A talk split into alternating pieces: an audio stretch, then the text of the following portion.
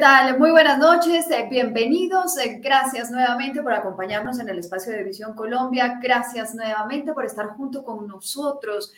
Visión Colombia es un proyecto que nace de la sociedad civil, como ustedes saben, que busca defender el Estado de Derecho, defender la democracia, Buscamos defender la libertad, las libertades individuales, la libertad de empresa y la libertad de expresión. Y creemos firmemente en un diálogo, creemos en un debate de ideas y queremos y creemos en la construcción de un país, un país soñado pero posible, un país en donde todos podamos ser escuchados y donde todos eh, podamos eh, tener un norte. Y es por eso que abordamos eh, diferentes temas de coyuntura, porque es importante que los pongamos en discusión, que tengamos unas bases más sólidas eh, para saber eh, qué está marcándose y hacia dónde estamos yendo.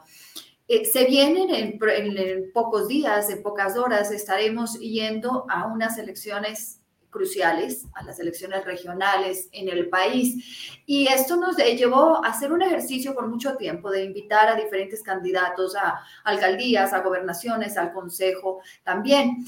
Eh, hace el día martes estuvimos conversando sobre los temas de seguridad dentro de estas elecciones, pero ya a cortas de las elecciones eh, vamos también a conversar sobre cómo se ve el panorama electoral en las principales eh, ciudades, en las diferentes eh, regiones del país. Por eso quiero dar la bienvenida a quienes me acompañan el día de hoy, a David Cancino. Es el libertario y ex candidato al Consejo de Bogotá por el Partido Liberal, profesional en negocios internacionales y desarrollo de software y tiene una maestría en ciencia política y economía. Bienvenido David, gracias por acompañarnos. Ana María, un gusto, muchísimas gracias. Es mi primera oportunidad, la primera ocasión que tengo de, compartir con ustedes, entonces muy agradecido con la invitación. Un gusto que nos acompañes. Y también a Mateo Cardona, él es quindiano, radicado en Cali, abogado de la Universidad Javeriana, activista político del centro derecha y analista. Hizo política desde los 16 años, lo hizo junto con Fajardo, y en los últimos años ha liderado su campaña y movimiento en el Valle. Además de ser columnista, él se define como un soñador, defensor del liberalismo y de las eh, causas anticorrupción. Mateo, bienvenido. Buenas noches, Ana María, David, un gusto. Ya nos habíamos visto por ahí en algún otro espacio y bueno, será bacanísimo conversar con ustedes sobre esta coyuntura. Y bueno, a quienes nos acompañan a través de nuestras diferentes plataformas, quienes se conectan a través de Twitter, a, través de nuestro canal de YouTube y también lo hacen a través de Facebook, bienvenidos. Y mañana pueden escuchar y también compartir esto a través de nuestro podcast en Spotify, en Apple Podcast y en Google Podcast. Bueno, arranco por preguntarles, David, arranco contigo. ¿Son cruciales estas elecciones? Son unas, aparte de ser unas elecciones regionales, ¿Crees tú que esto es un plebiscito de aprobación o desaprobación del gobierno del pacto histórico? Sí, yo creo que mm, eh, indudablemente estas votaciones se juega mucho la reputación del gobierno, el capital político y sus niveles de aprobación que logró consolidar o no durante su primer año de gobierno.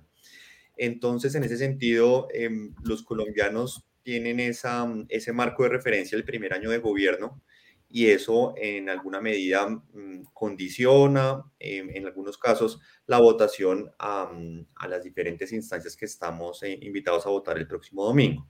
Em, en ese sentido, pues yo creo que, em, como tú comenzabas la intervención, pues aquellos que estamos eh, muy preocupados por el estado de las libertades en un marco general en Colombia, pues es una buena noticia que el gobierno no vaya a recibir mucho apoyo en las urnas en sus, eh, en sus diferentes instancias, eh, porque la gente siente y sabe.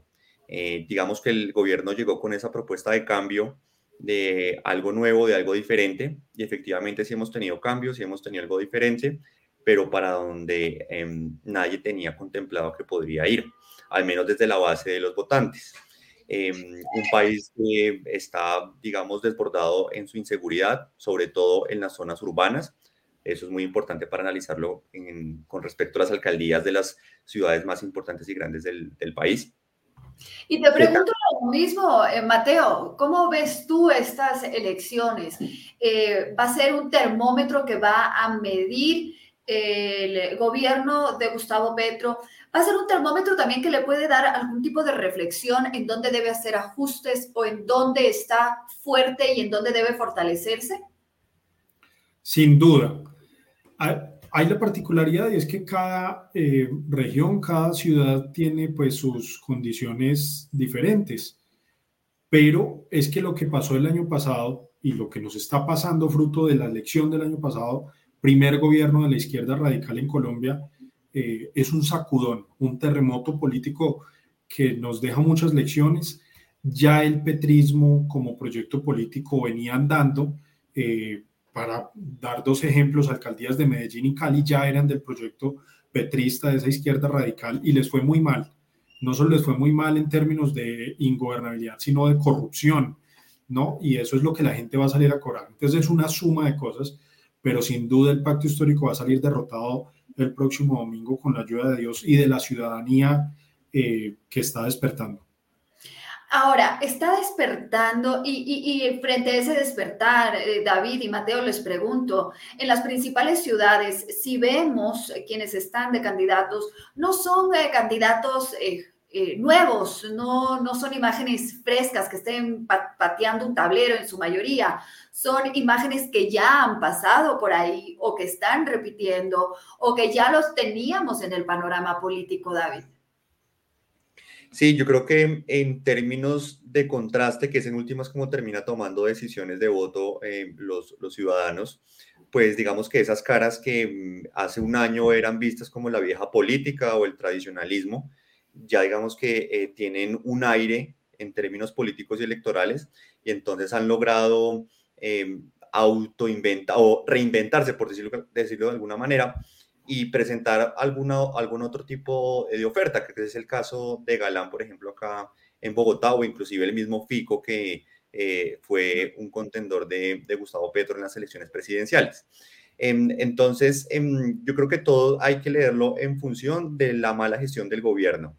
Entonces, eh, cuando las cosas no funcionan, pues es natural que las personas se sientan un poco más respaldadas y seguras, eh, votando, digamos, seguro por aquellos que de pronto ya han tenido la experiencia o que han tenido o que han sumado sus últimos cuatro años, este último año sobre todo, en, su imagen, en su propuesta y en la manera sobre todo en la que han expresado su mensaje el caso, por ejemplo, de Bogotá y de Medellín, quienes lideran y que probablemente sean los próximos alcaldes, pues ha sido mucho de diálogo, de no confrontación, de mostrar tecnicismo, de mostrar eh, experticia, de mostrar solvencia eh, en la gestión pública, y eso lo recibe muy bien el electorado.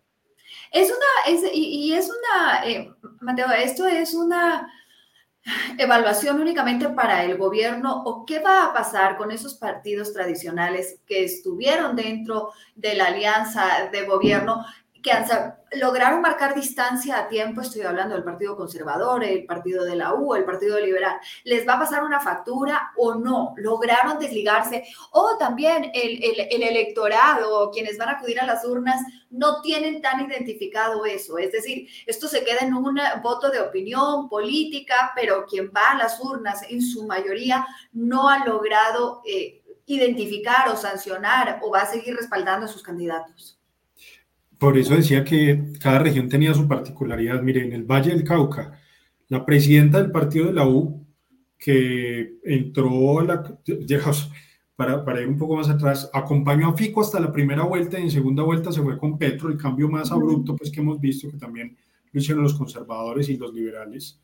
Eh, y luego acompañó la agenda del gobierno Petro, la reforma tributaria y y todo incluso creo que votaron por este, todos estos temas de paz total y esto. Eh, y luego empieza a marcar diferencias en el tema de la reforma a la salud, aun cuando sus congresistas lo estaban votando, pero es que ella es médica y ella decía, eh, no, es que aquí hay unas diferencias, no sé qué, y hacían un show. Para mí era un show lo que estaban haciendo ella con Efraín Cepeda, con César Gaviria, eh, tratando de medir el pulso hasta ver qué tanto de gobierno podían sacar y logra desligarse, pero, pero de alguna manera, pues en el Valle del Cauca tenía su, su liderazgo consolidado a tal punto que no había contrincantes en la pelea. Ahí salieron algunos eh, candidatos, uno de ellos Tulio Gómez, que resultó inhabilitado, eh, pero todo el mundo daba por hecho, con sin reforma a la salud, con sin bancada, con ser parte de la bancada de Petro, que Dilian Francisca Toro iba a ser la gobernadora del Valle.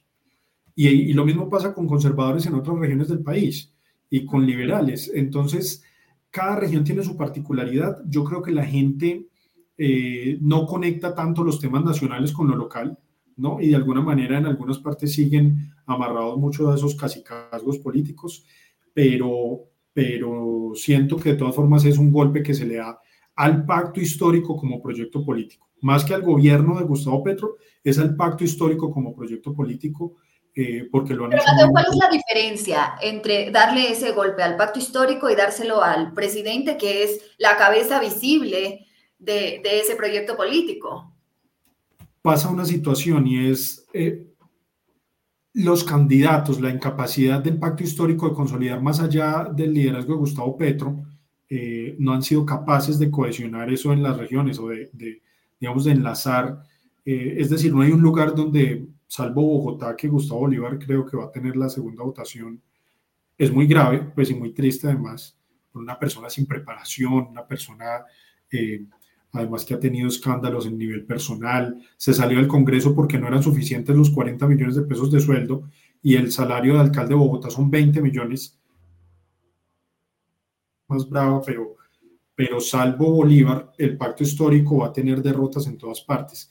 Y el presidente, si bien, si bien va a ser castigado eh, por no cohesionar esos liderazgos en las regiones, de nuevo el tema nacional eh, pareciera ir muy diferente de lo que es lo, local.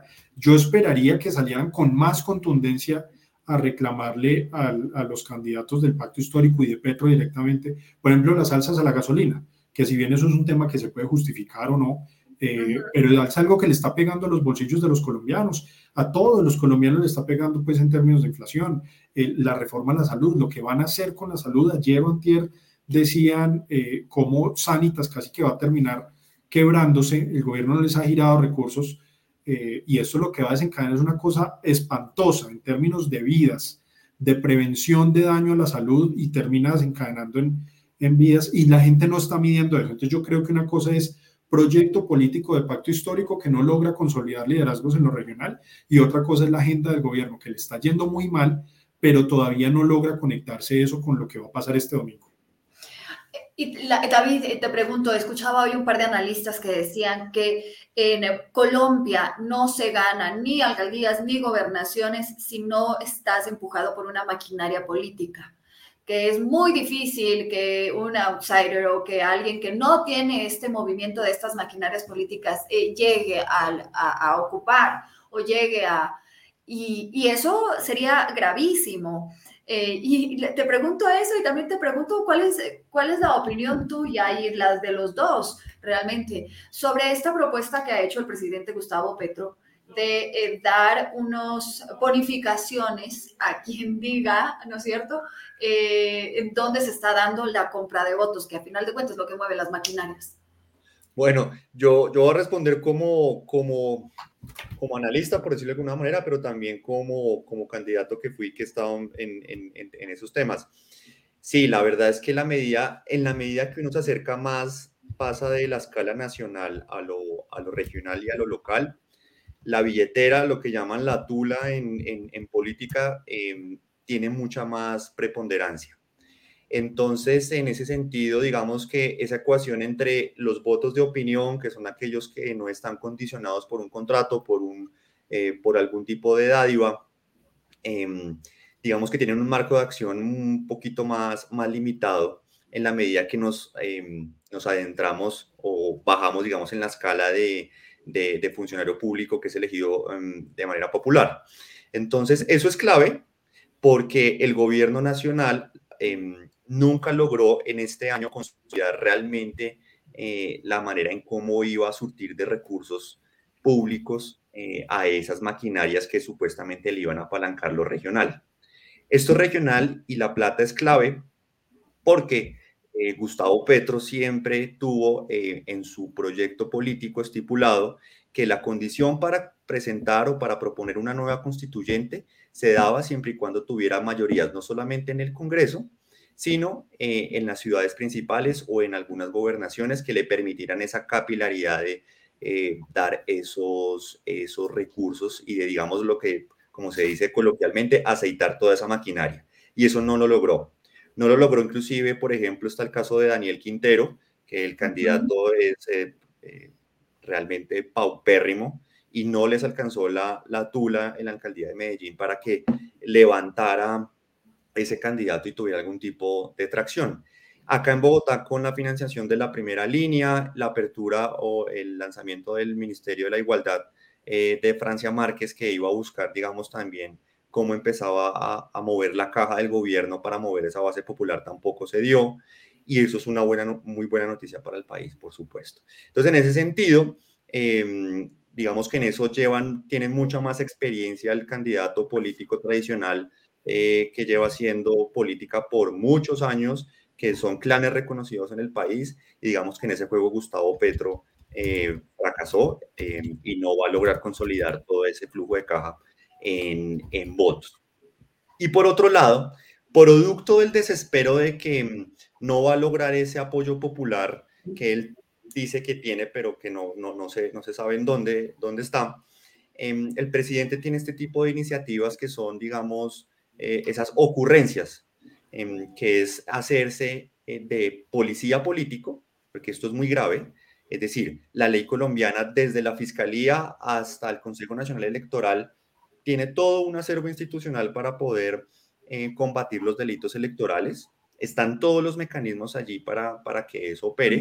Sin embargo, él se salta toda esa línea institucional y le da por dar este, esta línea directa de WhatsApp, que no sabemos ni siquiera cómo va a funcionar porque se le ocurrió hace una semana, eh, a una semana antes de elecciones. Y lo que tiene como, eh, como objetivo es o generar una especie de policía política para perseguir. El presidente, por ejemplo, en las marchas de hace un mes, dos meses en que estuvo la minga indígena en, en, en Bogotá, se vieron eh, vallas del candidato oficialista de Bolívar acá en Bogotá y él, pues, por supuesto que avaló ese tipo de comportamientos. En Medellín pasó lo mismo. Entonces, esto es muy peligroso porque es el, es el, es el inicio de una especie de, de persecución eh, para esa compra de votos. Y por último, para, para dar eh, pie a, a, a, para que pueda opinar, pues no deja de ser una, una ironía que el presidente que fue electo producto de dineros del narcotráfico en el norte del país, que es una investigación de Ricardo Calderón, que lo ha investigado la Fiscalía, etcétera, etcétera, ahora venga a dar cátedra eh, de moral sobre eh, el voto libre y demás. Y recordar que además en campaña él invitaba a los votantes a que recibieran la plata, pero que votaran por él. Entonces, Mateo, ¿tú, Mateo, ¿tú qué opinas de esta propuesta hecha por el presidente? No, de acuerdo con, con David totalmente. Por, ya, además, yo en una columna de RCN comentaba eso, no es que el gobierno haya sido muy ético y se apartó de las elecciones, es que son tan ineptos, tan incapaces, que no lograron ni siquiera conectar los todos esperábamos que usaran el gobierno nacional y su chorro de recursos que tenían a disposición eh, para, para ganar estas elecciones con sus candidatos y no fueron capaces de hacerlo. Mire, las transferencias monetarias a través del DPS están enredados totalmente enredados. Eh, es, es, un pequeño ejemplo, pues. Eh, y, y, todo el tema del apoyo a sus candidatos, pues no fue efectivo. Varios de sus candidatos tuvieron que ir a otros partidos, están bravos, en fin, eh, pero muy de acuerdo con eso. Y dos, con lo que eh, mencionaba como policía política, es muy grave. Hay un hecho eh, que se denunció en el Congreso de la República, incluso Angélica Lozano, que votó por ese proyecto en, yo creo que en las dos vueltas, eh, y denunciaba cómo el Ministerio de Interior saca una lista de los candidatos inhabilitados en el país. ¿Qué es eso? ¿Cuándo se había visto que el gobierno nacional decía quiénes podían y, no, y quiénes no podían participar en las elecciones? Y a eso le sumamos ahora eh, una suplantación, como lo dijo el fiscal general de la rama judicial. ¿Cómo así que el gobierno nacional va a ir a pagar para denunciar a quienes compren votos? cuál es el, me el mecanismo de verificación, cuál es la, la, la, etapa de indagación preliminar y todas las, las etapas del proceso penal, porque es que la compra de votos es un delito uh -huh. eh, y entonces de cuándo acá el gobierno nacional va a estar determinando quién comete o no los delitos y les va a ofrecer recompensas. Con la gravedad de, de nuevo, como lo dijo el fiscal, es un incentivo perverso porque entonces es uno más de los delitos, de acuerdo, pero eh, entonces el día de mañana por violencia intrafamiliar o por secuestros, nadie va a querer denunciar salvo que haya una recompensa, cuando denunciar es un deber ciudadano. Todos los ciudadanos estamos en la obligación de denunciar cuando veamos la comisión de delitos. Entonces es muy grave pues lo que el presidente quiere hacer y yo creo que eso nos pone una alerta muy eh, importante para lo que puede venir más adelante. Ahora, eh, tengo que preguntarles, ¿cuál creen ustedes que es el bastión en caso de que el pacto histórico de Gustavo Petro no gane? ¿Cuál es el bastión que más le va a doler? Yo creo que Bogotá. Yo creo que Bogotá, porque eh, pues el presidente se fue de paseo a China a conversar, a hacerle muecas a los chinos sobre el trazado del metro subterráneo, intentó parar el, eh, la la, Halo Norte eh, tenía su candidato, digamos, fuerte, que lo hizo, pues, renunció al Senado, eh, y digamos que él siempre, eh, Bogotá siempre ha sido un punto de honor, es, decir, no de cálculo político, porque Gustavo Petro es un megalómano, él tiene un problema de ego exacerbado. Mateo, ¿tú cuál crees? Yo creo que Cali, no porque esté en este contexto, sino porque es que Cali, a diferencia de Bogotá, Bogotá suele votar, no, no vota izquierda, vota rebelde, ¿no? Y, de alguna manera, para poner un ejemplo, en 2018 ganó Fajardo eh, en, Bogotá, eh, en la primera vuelta, pero eh, yo creo que, y, y, Claudia López no hace parte del proyecto petrista, ¿no? Él tenía su candidato propio, que era Holman Morris, Claudia le da una pela, Claudia, luego Galán, de alguna manera Petro ya había perdido, pues que en Cali había ganado su gran amigo, hijo de su otro gran amigo, que era un guerrillero del M-19, que es Jorge Iván Ospina, hijo de Iván Marino. Eh, pero es que además en Cali sí es costumbre, aunque también ganó Fajardo en 2018, pues, pero en 2022 Petro fue contundente y aplastante en Cali. Yo creo que esa le va a doler mucho. Perder el Pacífico y que además su candidato quede de cuarto Ahora, ¿qué tal? Eh, y te pregunto rápidamente, Mateo, eh, quien está liderando las encuestas en Cali, ¿qué tan cercano es de Gustavo Petro? Yo creo que ninguno de los dos candidatos es cercano. Eh, el Roberto Ortiz, el, Chontico, fue el candidato del Centro Democrático hace cuatro años. Ahora tiene el respaldo de un sector del Centro Democrático no oficial, digamos, el partido de Juan Libertad, y hay un sector importante eh, que no quiere a Eder básicamente porque estuvo en el proceso de paz, porque lo relacionan con Juan Manuel Santos, entonces como que por descarte se van con Ortiz, aun cuando no les guste, ¿no? Es un fenómeno bien raro, pero están allá. Pero pasa una particularidad. Yo creo que Roberto Ortiz no es eh, petrista, pero la afinidad que tiene con Jorge Iván Ospina y con el gobierno de Jorge Iván Ospina, es decir, todos sus aliados, su clan, eh, Juan Carlos Abadía, Dilian Francisca Toro, eh, toda la, organización política de Jorge Iván Ospina que se llamaban Los Gatos, eso es una sigla ahí que no podría decir que es grupos de no sé qué, eh, y, los gatos están trabajando todos para Roberto Ortiz. Ahí pasa algo, y no es un tema ideológico, es un tema de cuidarse la espalda, de que a Jorge Iván Ospina, el gobierno que llegue, no lo denuncie y a sus funcionarios. La Contraloría hace dos semanas denunció detrimentos por un billón de pesos. Ana María y David y todos los que nos están viendo, un billón de pesos. ¿No? Miren todo el escándalo que hicieron con Abudinen por 70 mil millones.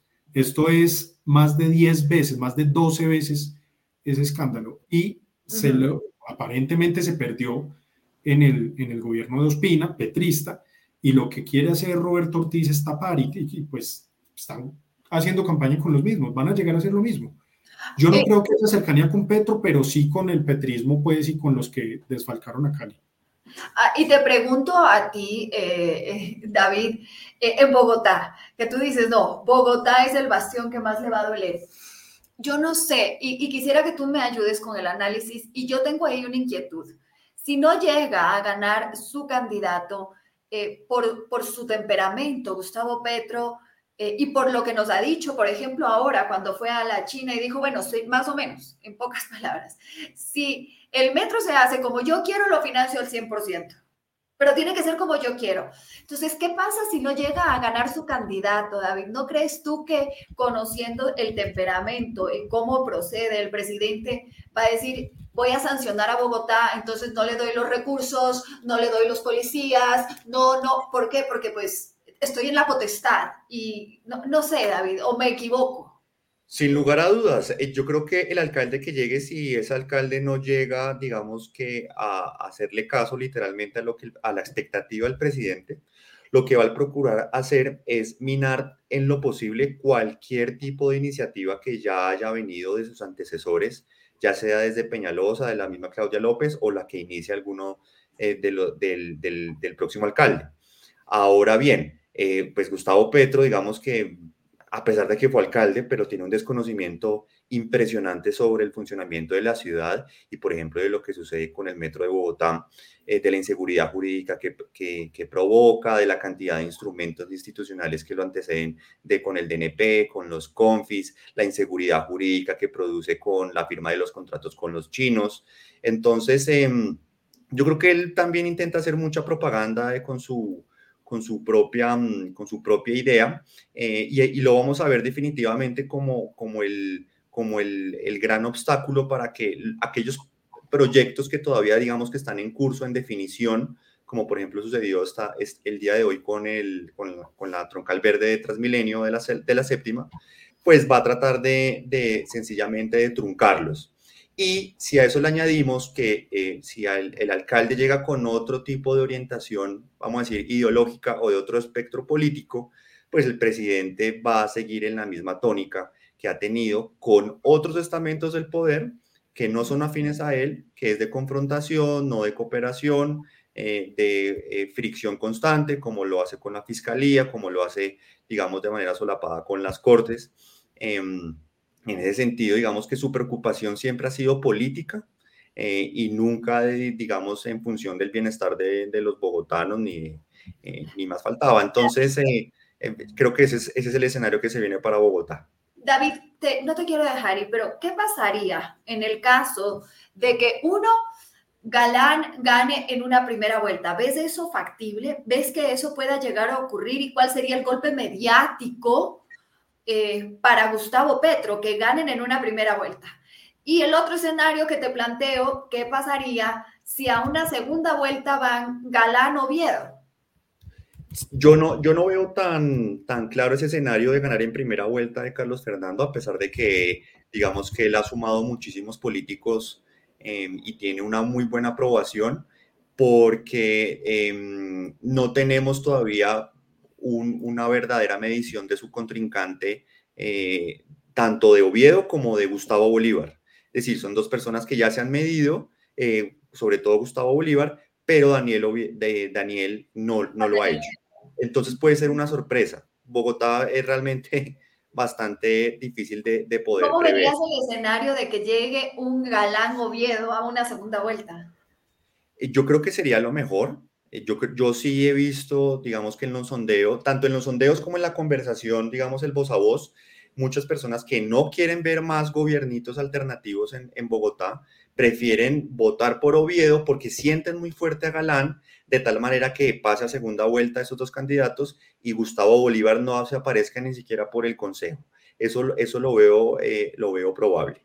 Pero creo que el candidato de gobierno igual va a tener alguna fuerza y no sería tan, tan, tan descabellado pensar que la, primera, que la segunda vuelta sea Galán y Bolívar. Eh, pero creo que en últimas, creo que Gustavo Petro ya lo sabe, Bolívar ya lo sabe, perdieron en absoluto eh, Bogotá. Eso es algo que, que, yo creo que ellos ya están, ya están en, su, en, su, en su quehacer político. Es que, es que qué pereza tener que saber que el consejo que con la plata de los bogotanos le van a pagar a Gustavo Bolívar.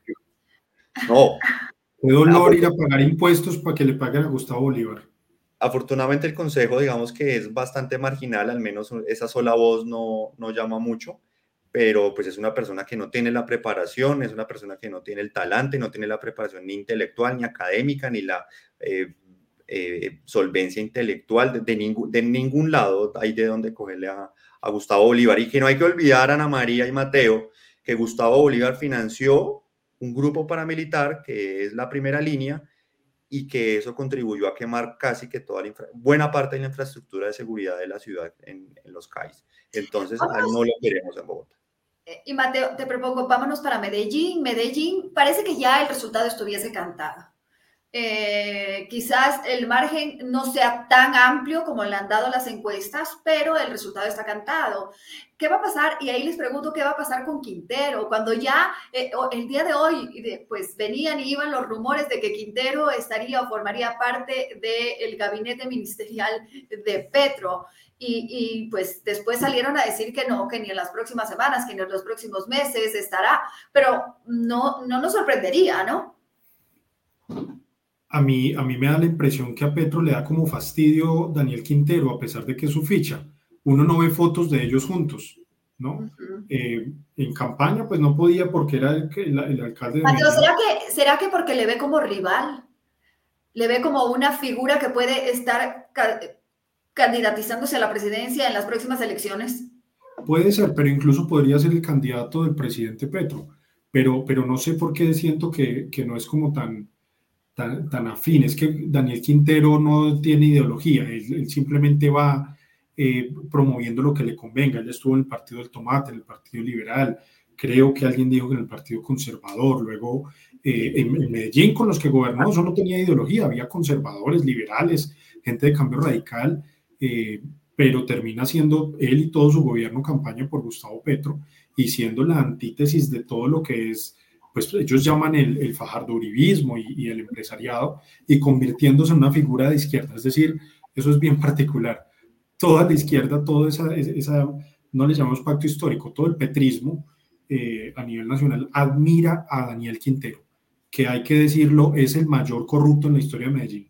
¿no? Eso nunca había pasado eh, que a la administración después de, mire, no, no, hay que, no hay que ir muy lejos, es decir, el, consecutivo de gobiernos de alcaldes que habían tenido, todos cuidaban unos puntos básicos, todos estaban de acuerdo que había que cuidar como la joya de la corona a EPM, su gobierno corporativo, este tipo llegó y llenó eso de clientelismo, hizo una feria de, de, de, contratos allá, pues la cosa más vulgar, y deshizo todo eso, le entregó a la politiquería mafias, la comida de los niños, buen comienzo, el PAE, eh, ¿no? el arreglo de los jardines de la ciudad con el jardín botánico, todo horrible. Entonces, por supuesto, David, te pregunto a ti por Medellín.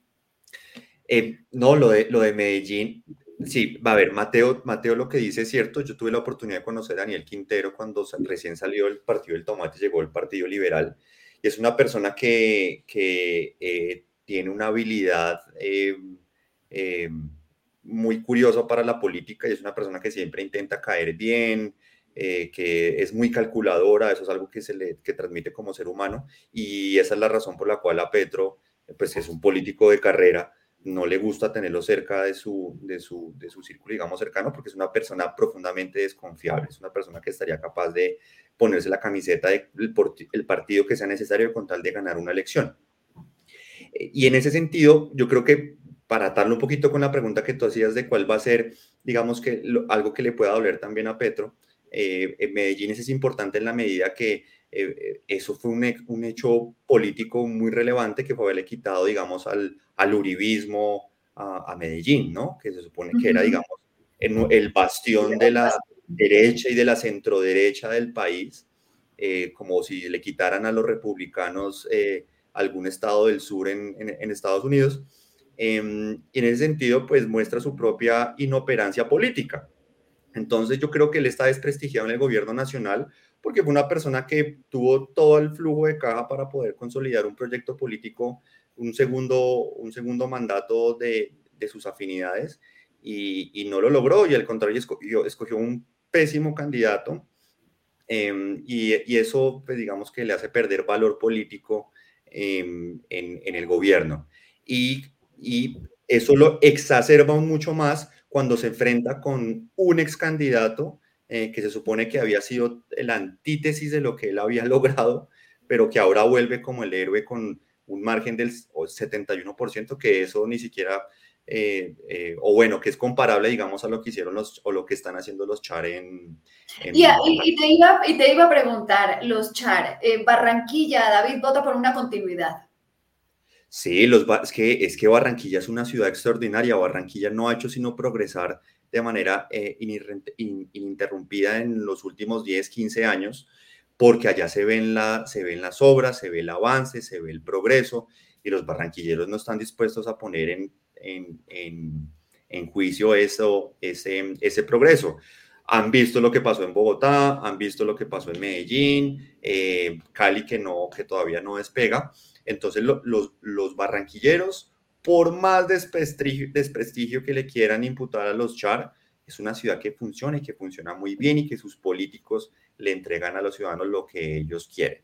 Entonces, ahí sí que ni hablar del petrismo por esas latitudes, por esas, eh, por esas costas, porque no, no tienen de dónde. La gestión es la mejor amiga del voto. Mateo, te tengo que preguntar, tú que estás cercano al valle, eh, al Valle del Cauca, al Cauca, el tema de seguridad eh, y pues esto de tener que pedirle permiso a Iván Mordisco para, para que podamos instalar las mesas y más o menos enviarle a él los kits electorales, ¿no? Pues gravísimo desde cualquier punto de vista. Es, esto es, eh, algunos lo han llamado pues lo que parecieron las teorías de conspiración, pero cada vez cobran más fuerza de, realidad, es un despeje tácito, ¿no? Eh, se le entregó el territorio a las disidencias que ellos mismos se autorreconocen como FARC, son las FARC, eh, y e, es muy grave que el, gobierno tenga que ir, no solo el gobierno, el, registrador que no hace parte del gobierno nacional, eh, tenga que reunirse con estos bandidos para pedirles que por favor dejen entrar el material electoral. O sea, por favor, déjenos tener democracia. En siete departamentos. Eso salió hoy en Caracol Noticias a las 7 de la mañana. Siete departamentos. Es de lo más grave que hay.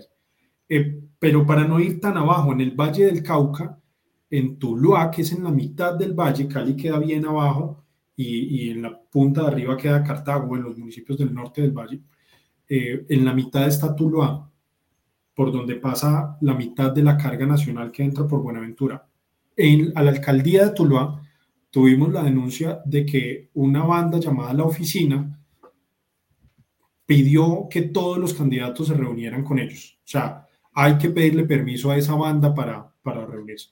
Por supuesto, allá hay todo tipo de fenómenos, también hay eh, problemas de disidencia, CLN, en fin, pero es la criminalidad gobernando los territorios de facto.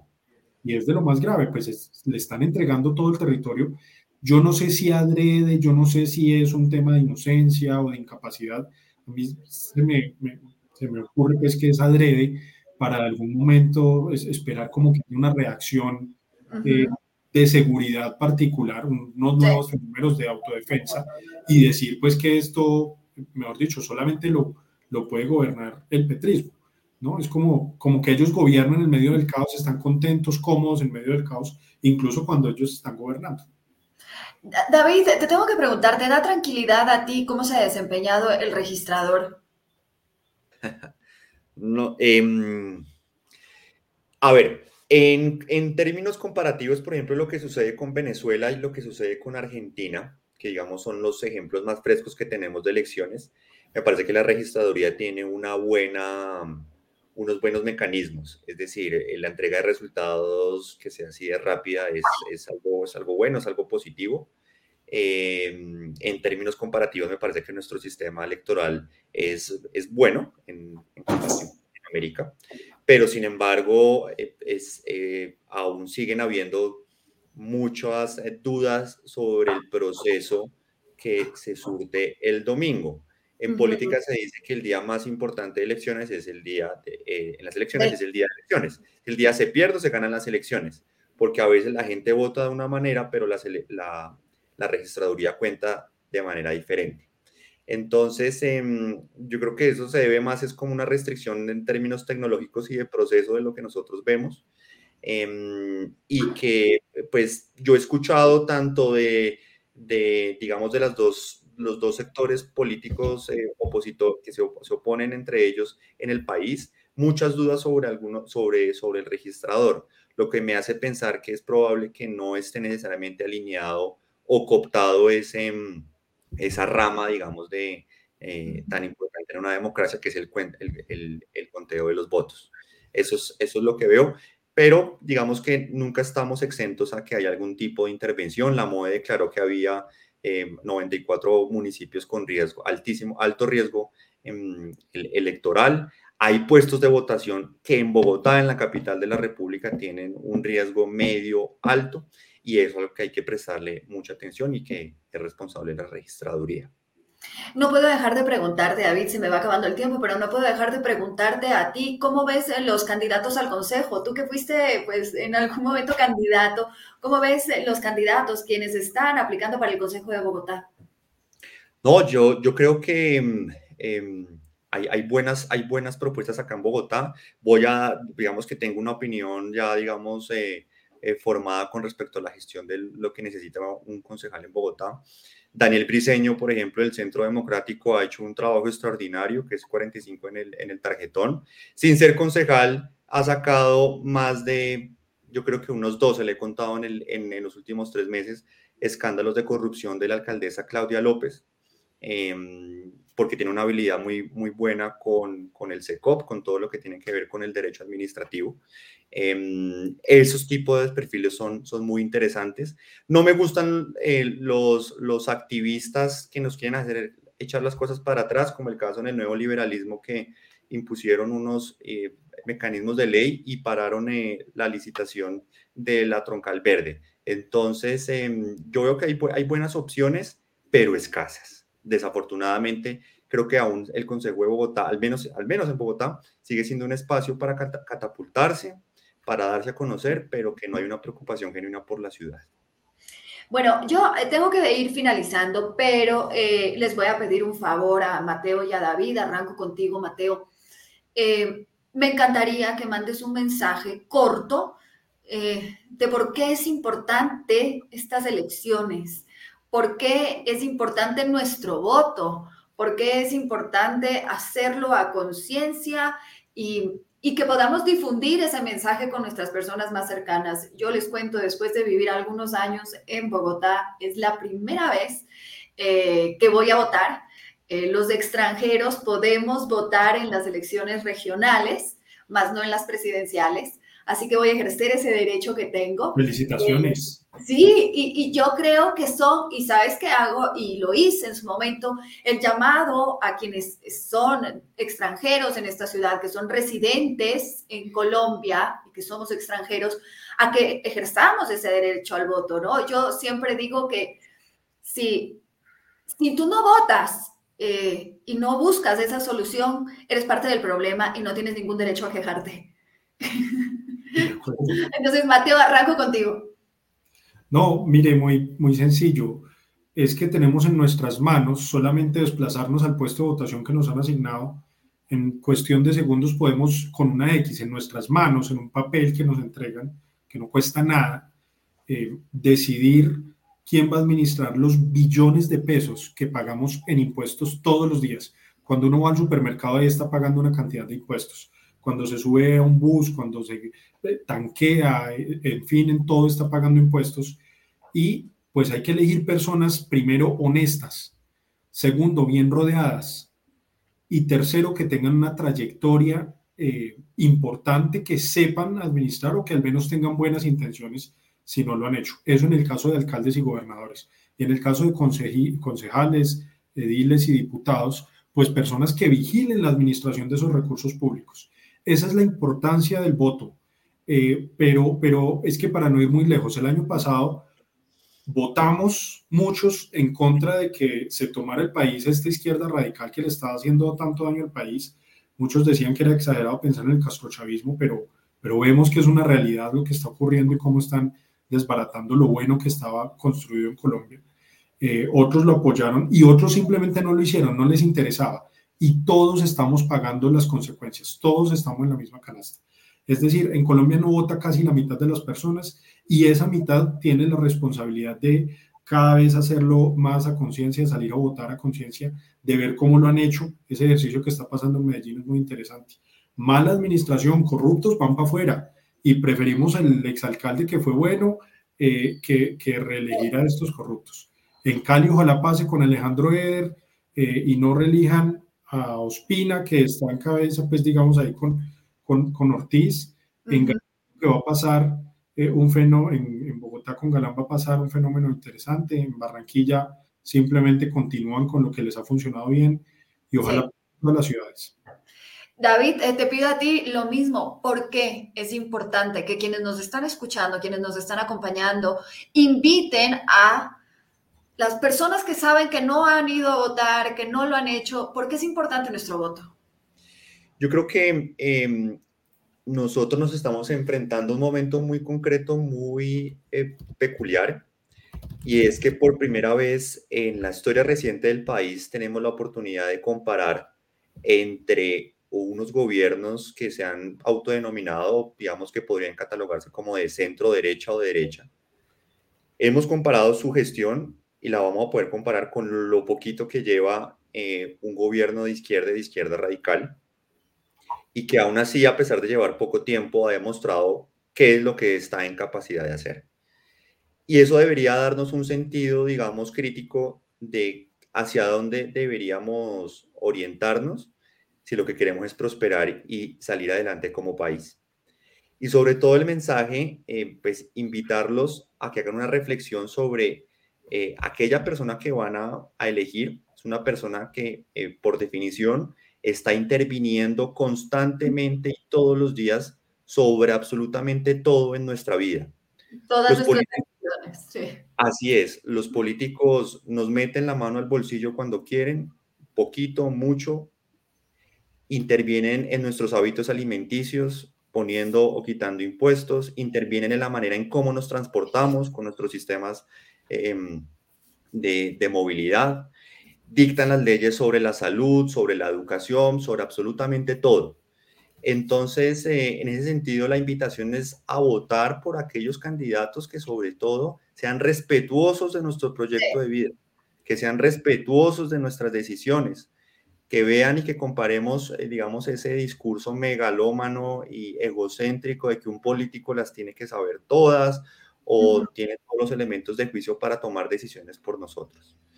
Y que pues ojalá tengamos unos márgenes muy altos de participación de y que le permita al país tener una mayor pluralidad y ojalá el despunte de nuevos liderazgos, eh, ojalá muy liberales, que es algo que necesitamos desde hace mucho tiempo.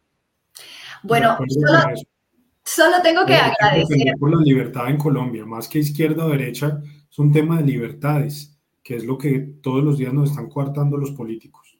De acuerdo, no puedo estar más de acuerdo y cierro con eso, a defender la libertad. Y eh, esa defensa de la libertad arranca porque usted tenga la libertad de poder ir a las urnas y elegir a quien cree que debe llevar las riendas de su ciudad, de su región y de su país, pero teniendo esa libertad.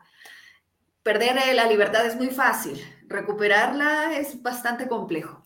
Mateo, David, solo me queda darles las gracias por haber estado en este espacio con nosotros.